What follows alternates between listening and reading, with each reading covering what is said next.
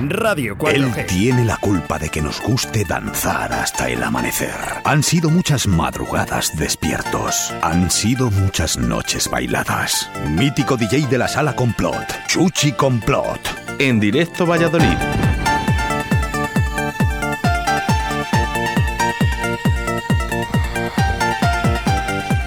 Jueves, eh, jueves 7 eh, de enero del año 2021, primera sección de Chuchi Complot, ese Remember que hacemos aquí en Radio 4G. Buenos días, señor Chuchi. Buenos días, querido Oscar, ¿cómo estamos? Feliz Pues, año. Muy bien, ¿qué tal tú? ¿Qué tal has Mm, pasado Perfecto. Mm, bien, muy bien. la noche vieja? Bien. Tranquilín, tranquilín, no es una noche vieja como es una noche vieja atípica, pero lo hemos pasado bien dentro de lo que cabe. ¿Con musicón? Musicón, claro, escuchando música siempre, Oscar, siempre, siempre. Eh, Pero digo, ¿has hecho algo en especial? Bueno, no se podía salir. No se podía salir, no, he estado en casita, he estado con, bueno, pues eh, escuchando música en mi casa y, y viendo, viendo streaming y viendo gente, gen- en fin. Perfecto. ¿Te has reído muchas cosas de los Reyes, Oscar? Eh, no muchas, pero yo es que sabes lo que pasa, que con poco me conformo. Yo es que me han traído, me han llenado la casa de cosas. Oh, qué bien. Pero bueno, mira, te puedo decir una, una, de las, una de las cosas que me han traído. Mira, me han traído el recibo de la luz, el recibo del agua, el recibo del teléfono, me han traído muchísimas cosas los Reyes este año. O sea, Bueno. fíjate, fíjate, fíjate a tú cómo si, estamos. a ver si el próximo año te trae la mitad. ¿eh? bueno, comenzamos con musiquita que tenemos hoy llamada, ¿eh? Eh, así que venga, vamos a empezar con música que vamos a hacer la llamada en breve. Vamos a empezar con este temazo.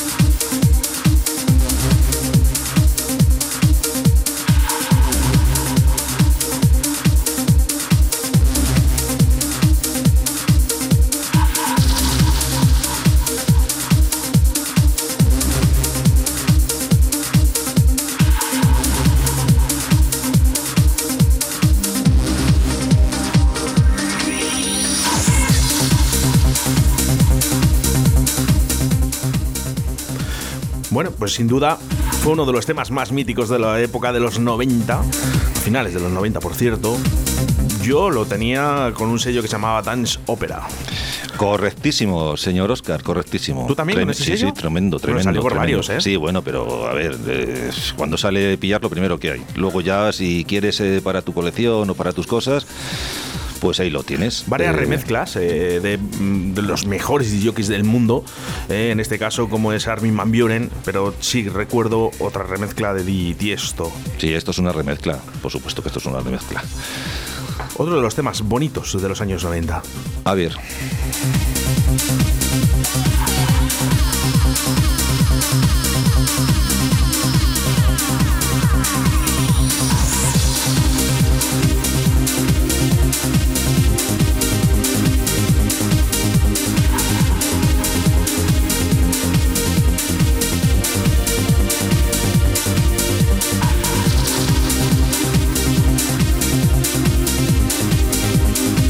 Bueno, y es que en directo Valladolid nos gusta dar sorpresas. Por eso vamos a llamar a Paco Pil, por ejemplo, ¿no? Por ejemplo, Sí, vamos a llamar a una de las leyendas eh, de este país en O sea, la música electrónica. Si hablamos de la época de los 90, hablamos eh, de Paco Pil. por De ejemplo, Paco Pil, ¿no? por ejemplo. Mira, vamos a hacer una cosa. vamos a llamarle de sorpresa. ¿eh? Vamos a llamarle de sorpresa. Es que es un tío muy majete, entonces podemos hacer las cosas así con él. Es un gran tío. Diga. Señor Paco, buenos días. Estás en directo Valladolid. En directo, lógicamente. Paco Pil, buenos días. Buenos días, cabroncete. ¿Cómo estás? Pues muy bien, me has pillado ahora haciendo un repasito de, de los vídeos de los últimos tres años para, bueno, para hacer unas cosas que estoy haciendo. Sí. Y la verdad es que me has pillado a puntito a puntito de caramelo viendo las imágenes de, de los últimos años, de las actuaciones y tal. Mira, eh, quiero, quiero empezar, que, quiero que escuches esto, Paco. A ver a qué te suena. Viernes 16 de abril, La Raspa Valladolid presenta Paco Pil In Session.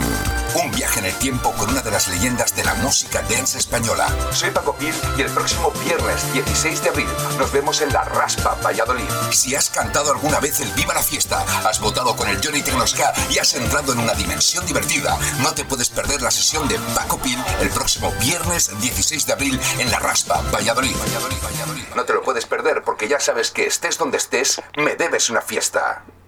Oh, oh, oh, oh. Eh, Hace claro, algo de tiempo ya de esto, ¿eh? Claro, yo- No tanto como ir a la fiesta, pero hace ya unos añitos, ¿eh? si yo te digo, Paco, digo eh, que hace 11 años que no te veo porque ese día estuvimos pinchando aquí en Valladolid juntos, pues lógicamente por mi nombre a lo mejor no, no te suena. Y he dicho, voy a buscar la cuña de radio en la que nosotros pinchábamos juntos y digo, ya verás tú, se la voy a poner nada más empezar, hombre.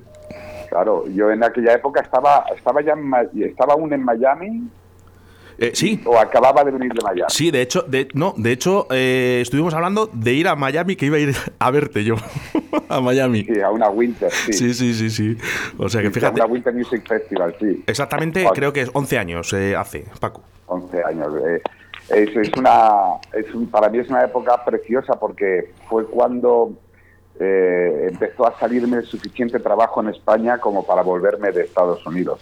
Eh, y, y para mí es el principio de una, de una etapa, de la etapa que estamos viviendo, bueno, que hemos vivido los últimos 10 años, ¿no?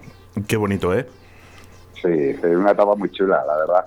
Es que me has pillado tierno, tierno, me has pillado eh, viendo actuaciones mías del 84, viendo actuaciones mías del 2017, del 2015, haciendo un repaso de, de actuaciones, de, documentos grabados y, y justo me llamas tú, que, es una etapa muy bonita, así que me has pillado a punto de caramelo. Perfecto, perfecto. Pues como a mí me gusta. El- oye, Paco, el- eh, solo quiero hacerte una pregunta bajo a nivel personal. ¿eh? Eh, ahora mismo, bueno, ahora mismo hablamos un poquito también de los directos estos que estás haciendo ahora mismo a través de, las redes sociales, pero de los tiempos de antes, de los 90, de, de cuando tú pinchabas y cuando estabas en la fiesta, en toda la movida, ahora ha cambiado mucho la gente. Todo, ha cambiado todo. Bueno. ¿Me oyes? Sí, sí, sí, te digo perfectamente. Lo que pasa es que me, me pongo tierno, eh, Paco. Eh, ha, ha cambiado, ha cambiado todo. Piensa que, bueno, ha evolucionado todo, ¿no? Eh, nosotros además vivimos una época, pues un punto de inflexión ya no solo musical, sino cultural y, y este y ahora somos la generación pues que estamos manteniendo a flote pues la sociedad, ¿no? Esta generación que tiene 40, 50. eh, además, a, partir de los 25, 30 años, la gente, aunque no haya vivido la época, tiene un- una curiosidad tremenda por saber lo que pasó en aquella época, pues igual que nosotros tenemos una curiosidad tremenda por saber cómo, cómo empezó el funky o cómo empezó el rock sinfónico o cómo empezaron Kraftwerk. Me vengo a referir que pertenecemos a un, a un movimiento más sentimentaloide que otra cosa, ¿sabes? Porque nos recuerda toda una época iconográfica y eso es muy bonito. Pero y, y dime, dime una cosa a nivel personal y ahora que no nos escucha nadie, Paco. El, eh, ¿Tú crees que los chavales estos que están viniendo ahora, DJs, mm, que se hagan llamar, eh, ¿tú crees que saben quién es Kraftwerk? A, a ver, cuidado, que también se está estigmatizando mucho a los DJs jóvenes. Yo conozco muchos DJs jóvenes que están muy al día de, lo que es la cultura musical, porque igual que si te gusta la música, pues tienes que saber quién es Celia Cruz y, tienes que saber quién es James Brown.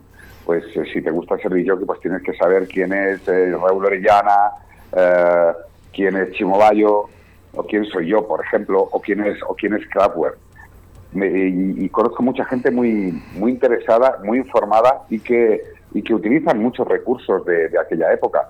Y también conozco gente que sin ningún tipo de conocimiento de historia musical eh, tiene arte y, y hace música. O sea, tenemos que tener en cuenta que al final lo que antes era simplemente poner un disco u otro, que en algunos sitios se hacía hasta sentado, porque en las boats de los 60 los DJs trabajaban sentados, el DJ ha pasado de- ser simplemente una extrapolación del disjockey de radio a, salas ha, pasado de ser eso a, utilizar esos dos platos y más recursos que han ido saliendo como un instrumento más.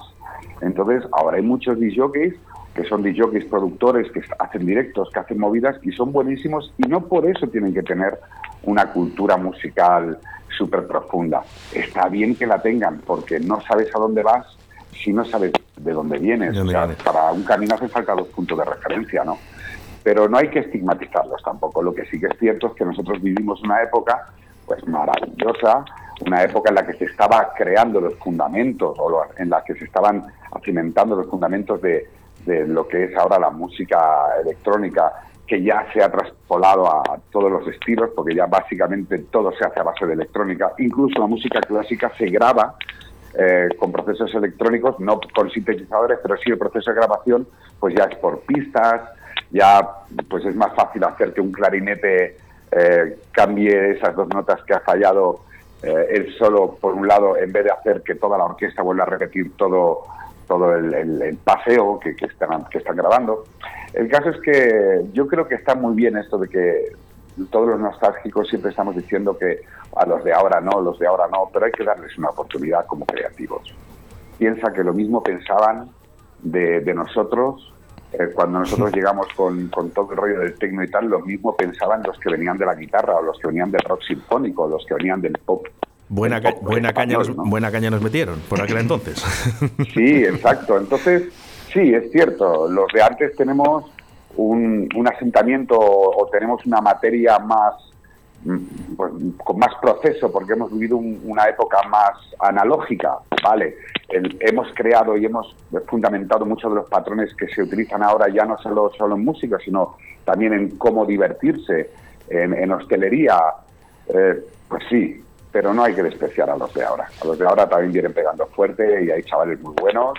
Yo mismo, a mí mismo me gustaría a veces poder eh, trabajar un poco más la música actual, pero estoy bastante estigmatizado con lo clásico y, varias veces me han dicho gente que sabe mucho, eh, Paco, si te vas a tener que partir la cara con 25.000 para progresar en, el sonido actual, mejor haz bien lo que sabes hacer bien y que eres el mejor. Y entonces pues estoy siempre pues con, los 90, con los 2000, con, con, mis historias. ¿no? Pero los chicos jóvenes yo creo que hay, algunos que, merecen la pena y no hay que despreciar a, ninguno, la verdad. Todos merecen una oportunidad.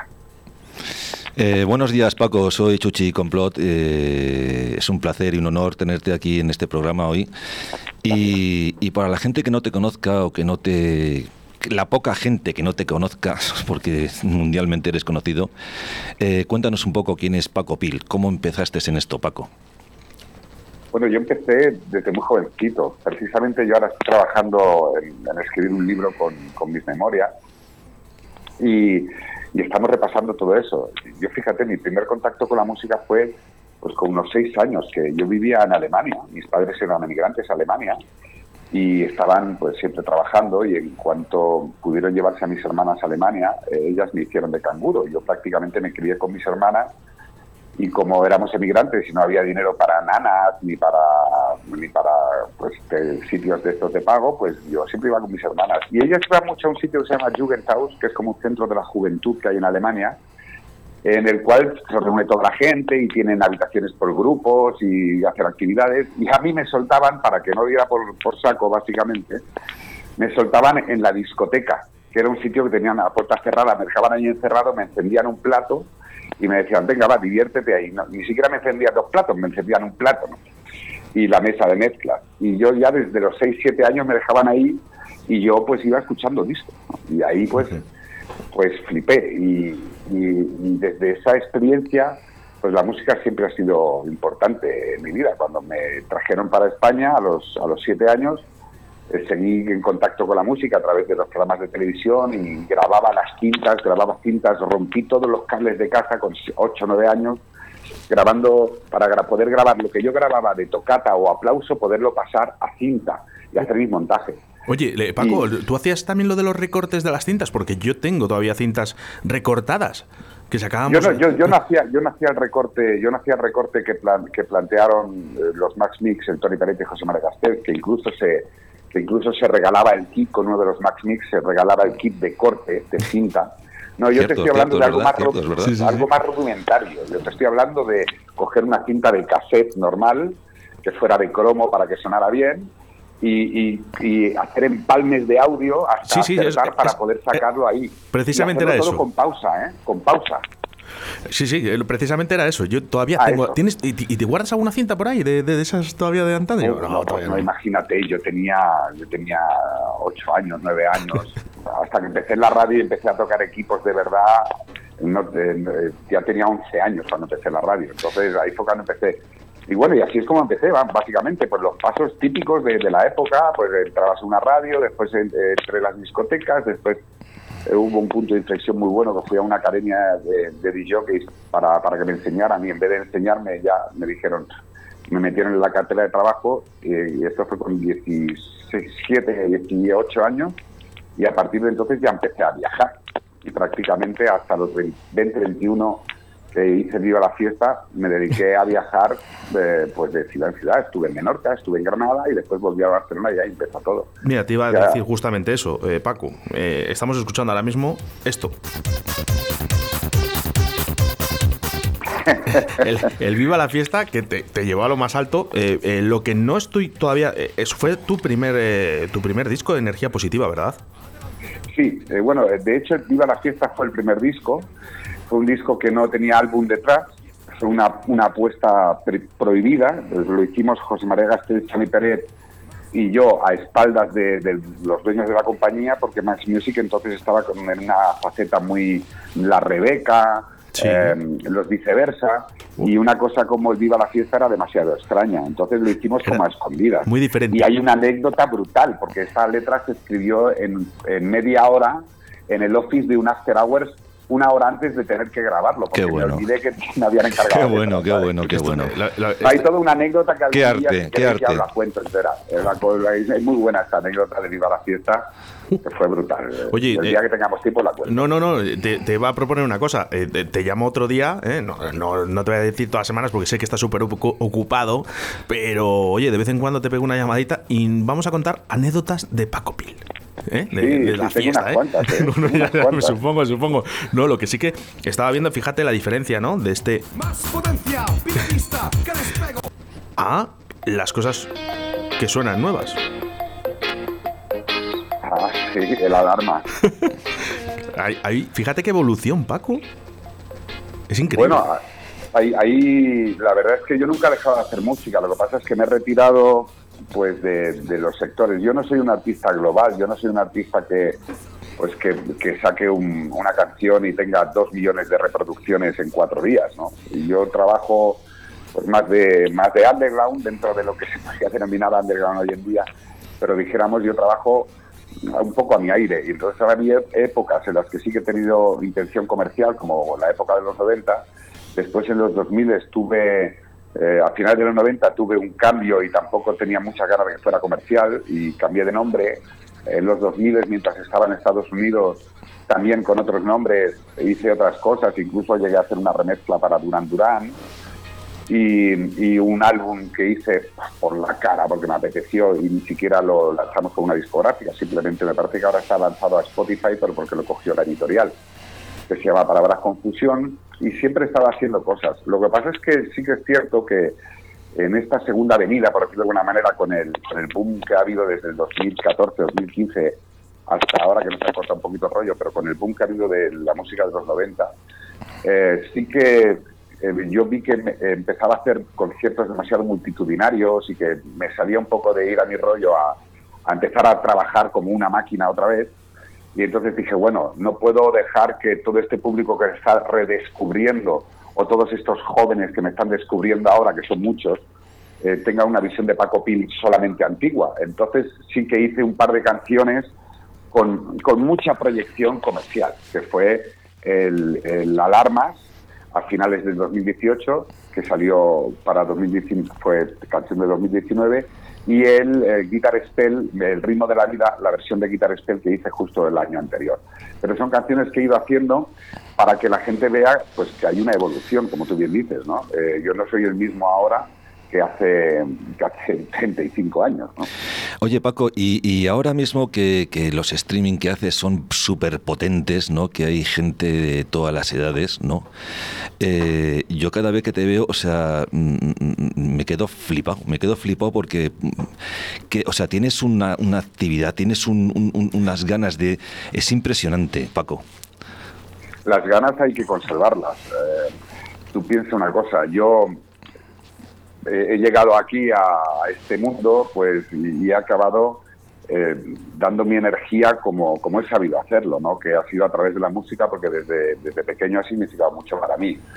Eh, no soy un gran productor, de hecho todas mis producciones después van a, un, a otro estudio donde, donde se remata todo y se, y se hace todo bien, pues todos los fallos que yo pueda haber tenido, ya sean armónicos o ya sean de sonido, eh, se rematan. No soy un gran productor, no soy un gran cantante, eh, no soy un gran comunicador, pero sí que soy una persona que, que, al final, al final de todo, cuando haces el cóctel final, no sé por qué llega, llega a la gente y tengo un contacto muy, muy especial con la gente y me entiendo muy bien con la gente. Y yo pues creo que esa es la clave de, los streamings. ¿no? Pues fíjate, Porque estos streamings que he hecho hasta ahora y es una cosa, yo de todos los streamings que he hecho hasta ahora, satisfecho, satisfecho puedo estar de, dos o tres streamings solo. Pero Paco, pero es que la gente, o sea, yo, yo cuando veo los streaming tuyos, no, la gente se lo pasa bomba. O sea, la, estás leyendo los comentarios y la gente se lo pasa bomba, Paco. O sea, pero y eso es, sí, sí, o sea, yo, o sea, lo, lo, veo, igual que lo ven miles y miles de personas, ¿no? Yo saco mi conclusión, ¿no? Y es que la gente, o sea, se lo pasa, eh, tiene ganas de, disfrutar algo, ¿no? Entonces te ven a ti y, esos eh, eh, directos potentes ¿no? La gente se lo pasa, pero, pero bomba, Paco. Es que es brutal. Claro, claro. Y, pienso una cosa, hasta ahora, excepto los streamings que hice en, plena cuarentena, la primera ola, eh, que eso sí que estoy muy satisfecho porque ahí lo hice muy muy relajado, lo hice en, en, casa con un fondo blanco, pero tenía una buena internet, no había delay, todo funcionaba bien, no me cortaban mucho los de autores porque como hablo bastante, y casi todas las canciones van picheadas, porque ya, oye, no pones una canción eh, prácticamente a su velocidad cuando estás haciendo sesión, pues iba muy bien. Pero después cuando, cuando eh, hubo una otra etapa que ha sido unos streaming muy potentes, que para la gente ha sido muy potentes, pero yo no estoy tan, satisfecho porque he tenido muchos cortes por autores, porque he tenido problemas técnicos, porque no tenía el, el ancho de banda necesario, por ejemplo, yo ahora estoy haciendo streaming, eh, yo ahora estoy viviendo en Sevilla, en Carmona, me he venido al campo porque no, no me apetece estar en la ciudad con la que está cayendo, ¿no? Y, tengo problemas, por ejemplo, de, de, ancho de banda. el mundo rural, el mundo rural que todavía no llega a todo lo que tiene que llegar, Paco. Claro, entonces, eh, pero ha sido súper satisfactorio la reacción de la gente porque a pesar de haber tenido problemas técnicos, a pesar de, de que se me hayan cortado las transmisiones o a veces se me haya congelado la imagen, la gente ha estado ahí de una forma brutal. Tú piensas que yo ahora mismo, pues eh, tengo personas, el otro día lo vi por casualidad, no, la verdad es que no le presto mucha atención a eso, pero el otro día mirando las estadísticas me di cuenta de que personas que tienen activadas la notificación para cuando Paco Pil empieza un directo son 75.000 personas. Madre mía. O sea, estamos hablando. es que, Oscar, si tú, si tú llegas a ver algún directo. De los que, eh, que, le he visto, le he visto. Le he visto que, pues además ha hecho camisetas. Son, son, son, brutales. Te vi un día con, un jamón. Pudo, pudo, eh, sí, con un jamón. es increíble. Le inventé una historia de jamón y le dije a la gente que iba, que iban a vender jamones aquel día y y la verdad es que, que, todo el mundo está pensando, está esperando los jamones Paco Pil. Es que yo, yo, yo de verdad eh, eh, alucino, ¿eh? pero qué bien me lo paso, Paco. O sea, sí, hay, un punto, hay un punto de conexión, eh, en la conexión que no estamos teniendo en los directos o que no estamos teniendo en los bares, la estamos encontrando en cosas como como este tipo de directos, ¿no? Nos estamos adaptando un poco y nuestros sentimientos también se están adaptando. Y gracias a Dios, yo estoy en un rango trabajando con un tipo de gente que tiene muchas cosas bonitas que recordar. Hemos vivido, como bien habéis dicho antes, un cambio tremendo de cómo eran las cosas en los 90, incluso de cómo eran las cosas en los 80, porque los que disfrutamos de los 90 nos criamos en los 80, ¿no? Correcto. De cómo eran las cosas en los 80, 90, a cómo son ahora, pues hemos, eh, hemos casi visto las dos caras de una moneda. Entonces, tenemos mucho que recordar y, esa música que yo pongo y ese público que está ahí está sediento de recordar y de, vivir buenas sensaciones. Yo creo que es la clave. Una, una cosa a nivel personal, eh, no creo que haga falta que todo sea con un mando, una banda ancha súper larga para que podamos, no haya microcortes. Tal. A mí me gusta así, Paco. O sea, que eres, tú, ¿sabes? Si se corta, pues se corta. Y luego vuelves y está la gente contigo como loca. Sí, sí, no, no. Además, además es curioso porque yo a veces empiezo y en menos de tres minutos ya tengo 300 personas, ¿no? En tres minutos. Y, a los a los diez minutos se me ha cortado, me lo han cortado, o se me ha cortado a mí, por lo que sea, y, vuelvo a encender y digo, verás, ahora, y, a los tres minutos vuelvo a tener otra vez esa, digo, pero además salen los directos que digo, pero que, pero estáis ahí a la guay o qué. ¿Tú crees que pasamos por, eh, por el streaming ahora mismo? O sea, te quiero decir, eh, mm, ¿le ves futuro al streaming o, esto es una cosa pasajera, Paco? A ver, quieres que te diga la verdad, me gustaría que fuera una cosa pasajera, pero desgraciadamente vamos a tardar en tener los, los eventos que estamos acostumbrados a tener, vamos a tardar quizás un año, un año y medio otra vez en volver a, ver un, festival con 5 o 6 mil personas, desgraciadamente. Sí, por eso te digo que igual la gente al final se acostumbra a, pues eso, a los streaming, ¿no? Y luego cuando se hagan eventos, hombre, supongo que, la gente seguirá yendo, ¿no? Pero, pero eh, si te acostumbras, si te acostumbras a una cosa, luego ya es muy, muy, muy, muy, muy difícil cambiarte. ¿eh? por eso te, digo yo que tengo en ese sentido tengo algo de, eh, de, respeto, no de miedo, ¿no? Pero sí de respeto, porque a lo mejor nos podemos encasillar en eso, Paco. A ver, yo confío en que no. Yo precisamente eh, yo estoy haciendo ahora un trabajo que nadie está viendo y que yo lo estoy sufriendo en mis carnes, que es el, de readaptación y no lo estoy haciendo solo para mí, estoy intentando trabajar para, para marcar un poco de camino. Estoy trabajando con, con distintas empresas y yo precisamente una de las cosas por las que voy a apostar va a ser por el streaming. Pero lo voy a hacer de una manera, yo, yo ahora tengo el reto, me he propuesto el reto ahora en febrero, empiezo una nueva etapa y voy a empezar a generar contenido de primera calidad, voy a empezar a generar directos de puta madre técnicamente y de contenido y de todo, y me voy a crear eh, todo un nuevo mundo a través de las redes, es necesario. Pero siempre con eh, el ojo pendiente, de hecho acabo de, tener una conversación con mi manager hace una hora, eh, siempre pendientes de, evidentemente, en cuanto podamos empezar a trabajar, yo tengo ganas de empezar a trabajar, aunque sea con 50 personas, o sea, me da igual, o sea, no necesito los grandes eventos. Entonces, yo creo que va a haber va a ser una escalada y si somos inteligentes vamos a combinar las dos cosas, porque la gente siempre está blanco o negro. Yo creo que el dogma social que tenemos es que o eres de unos o eres de otros, o blanco o negro. Es lo del río. si te pones un río que te dejas arrastrar por la corriente, luchas. Bueno, pues yo ni lucho ni me dejo arrastrar. ¿Sabes? Yo elijo mi camino y yo elijo lo que quiero hacer. Y yo creo que en el futuro va a tener que ser así. Yo voy a apostar ahora mucho por los streamings. De hecho, me he abierto una cuenta en Twitch y voy a, crear toda una movida eh, de streamings en, Twitch. Eh, estoy hasta pensando en, crear como una especie de, de, mini radio en Twitch, ¿sabes? Todo especializada en todo con mi música y tal. Pero, eh, ¿quién te dice a ti que tú eso no lo puedes combinar cuando empiecen los directos? Pues, ¿y por qué no puedes hacer un bolo? Vale, solo, solo, solo 50 personas, perfecto pues me hago un bolo con 50 personas, pero lo retransmito en streaming. Correcto, correcto. Por eso te digo que pasamos, que yo creo que pasamos ahora mismo por, por los streaming, ¿no? Y, es así, es así, es así. Sí, nos tenemos que acostumbrar y nos vamos a tener que acostumbrar a, pagar para ver a los artistas que te interesa ver o, según qué contenido. Ya nos hemos acostumbrado poco a poco a pagar la cuota anual de Amazon Prime para tener ventajas en las compras, eh, los 15 euricos Netflix, los tantos euricos de, YouTube, de YouTube Premium. Eh, eh, sí, que, aquí gastamos en cosas y dices, y luego va a llegar un artista, un mundi jockey, y dices, venga, em, vamos a poner X dinero y, nos cortamos un poquito más. No sé. Claro, es que yo, por ejemplo, una de las cosas a las que voy a derivar, yo evidentemente voy a hacer muchos directos abiertos, pero van a haber directos que van a ser o directos o, preproducciones, o sea, hacer un directo y después sumarle una edición, una postproducción guapa y dejarlo chulo, y, ese va a ser contenido de pago. ¿Por qué? Porque a mí me va a costar hacer ese contenido 500 o 1000 pavos, porque lo voy a hacer con cámaras profesionales, lo voy a hacer en un estudio de puta madre, y yo, para que, para que ese contenido a mí no me cueste dinero, yo voy a tener que conseguir por lo menos 2.000 personas para que, para que pagando aunque sean 2 dos, euros, me cubran y me den algo de beneficio, por ejemplo. Hmm. Y, y esa es mi historia, pero cada artista tiene su historia, ¿no?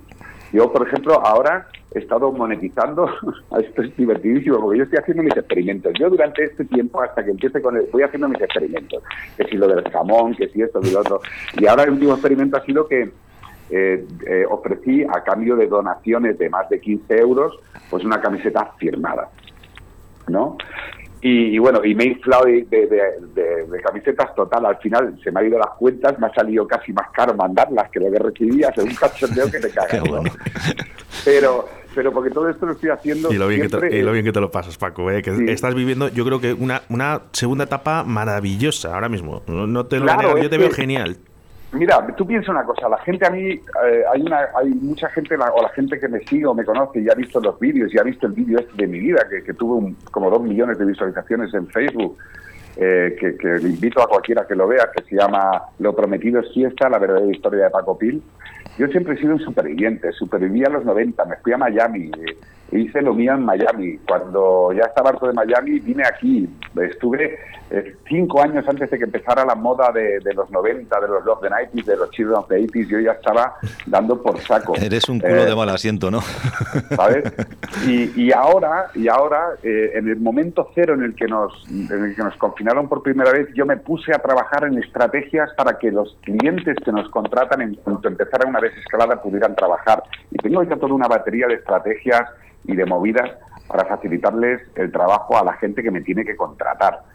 Y como todo eso lo tengo ya armado, pues ahora esta segunda etapa la estoy gastando en, no, voy a montarme todo lo que yo estoy haciendo eh, a través de los streamings, todo lo que toda la gente que me sigue online, quiero que tenga un sitio donde disfrutar de verdad y, y vamos a, y voy a dar un salto de, calidad y un salto de contenido para poder estar más cerca de la gente, porque es que si no, me voy a morir de ascos, que yo podría económicamente esperar al año que viene, no tengo ningún problema, o sea, si todo es, todo es cuestión de reducir un poco gastos y gracias a Dios había tenido dos temporadas muy buenas, o sea, que yo económicamente puedo aguantar.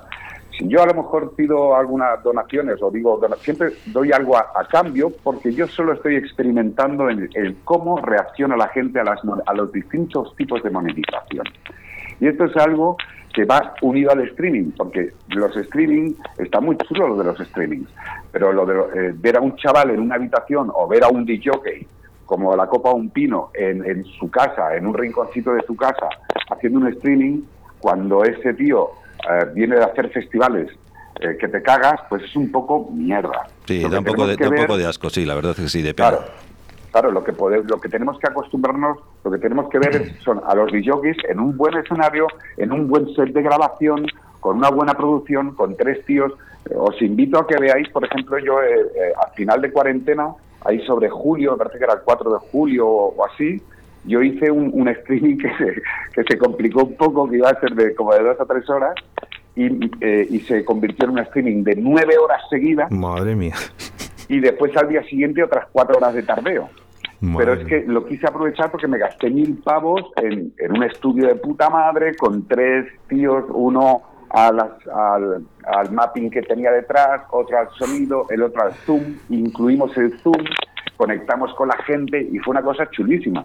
Y si ponéis Paco Pil Tardeo en YouTube, ahí por ahí está por ahí colgado. Sí, sí, ese lo he visto yo y es, es, brutal. O sea, es que además es que te lo estás pasando, pero pero pipa. Te lo estás pasando pipa. y eso que transmites, Paco, eso que transmites, eh, a la gente le llega. Paco, le llega de verdad. Te lo prometo que le llega de verdad.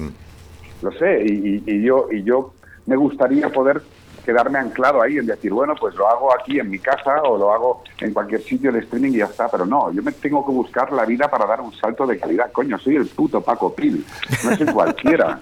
Efectivamente, eres una leyenda de la música, Paco. Eso, eso me gusta, Paco, ¿eh? que me gusta a mí la gente eh, que, es verdad, que es, que es así, eres una leyenda. Eh, oye, Paco, mira, te voy a hacer una invitación y luego ya, bueno, pues si podemos, las historias de Paco en Radio 4G. Una anécdota de vez en cuando, ¿eh? te llamamos y nos contamos una anécdota de los años 90. ¿Qué te parece?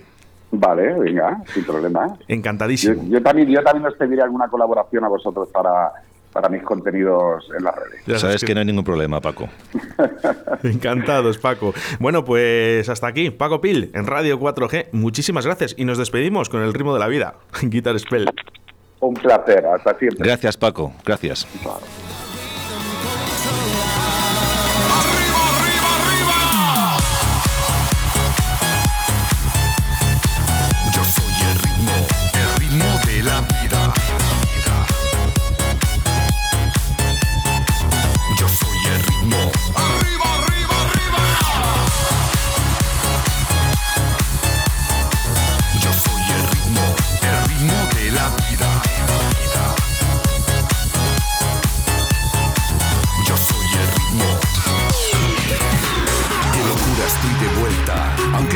estuve aquí. Todo pasa al mismo tiempo, la experiencia de vivir. Somos música y latidos, melodías que no olvidan. Mil amaneceres rotos, electrónica y poesía. El destino es infinito, es el ritmo de la vida. Viajaremos por lugares que hasta ahora no existían. Sígueme en este viaje de energía positiva. El camino está muy claro. Adelante. smiling above. The sky is the limit, the music.